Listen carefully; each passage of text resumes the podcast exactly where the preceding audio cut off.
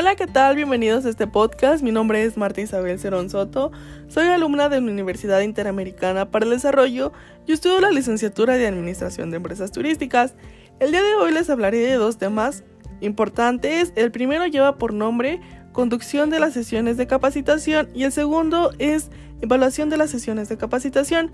Pero primero, antes que nada, quisiera agradecerle a la audiencia por estarnos sintonizando, por estarnos pues regalando unos minutos de su tiempo para escuchar de temas que les servirán mucho si piensan trabajar de capacitadores eh, para algún trabajo de la escuela o en una empresa. Eh, y bueno, comencemos. ¿Qué es la capacitación? La capacitación es sin duda una de las herramientas fundamentales con la que cuentan las organizaciones para lograr que sus profesionales alcancen, a través del conocimiento, las competencias requeridas para enfrentar el dinámico y convulso mundo empresarial en medio de los constantes cambios tecnológicos, económicos, sociales que se producen. Eh, para llevar a cabo una conducción del de una sesión de capacitación se deben tomar en cuenta tres partes principales. Lo que se hace antes, durante y después de la sesión. Eh, mucho de lo que se hace antes de la capacitación tiene lugar en las semanas o incluso meses previos antes a esta. Eh, como por ejemplo determinar las necesidades específicas de capacitación de la organización, aclarar los objetivos de la sesión, decidir quién organizará la sesión, desarrollar el esquema que se va a usar durante esta.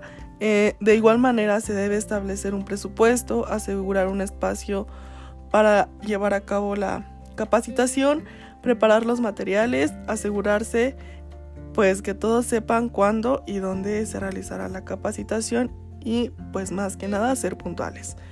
Eh, durante la capacitación eh, se deben realizar estos tres puntitos. El primero es presentarse como introductor, establecer el plan de la sesión, establecer las normas básicas. Algunas normas básicas comúnmente usadas incluyen no interrumpir a los demás, establecer un momento específico para hacer preguntas, ya que pues todos deben participar, eh, exponer el tema, ajustarse al horario tanto como sea posible. Y al término de la sesión de capacitación debes solicitarle a los participantes que evalúen la sesión, indicarles los pasos a seguir, dejar la ordenada y dar seguimiento según sea apropiado.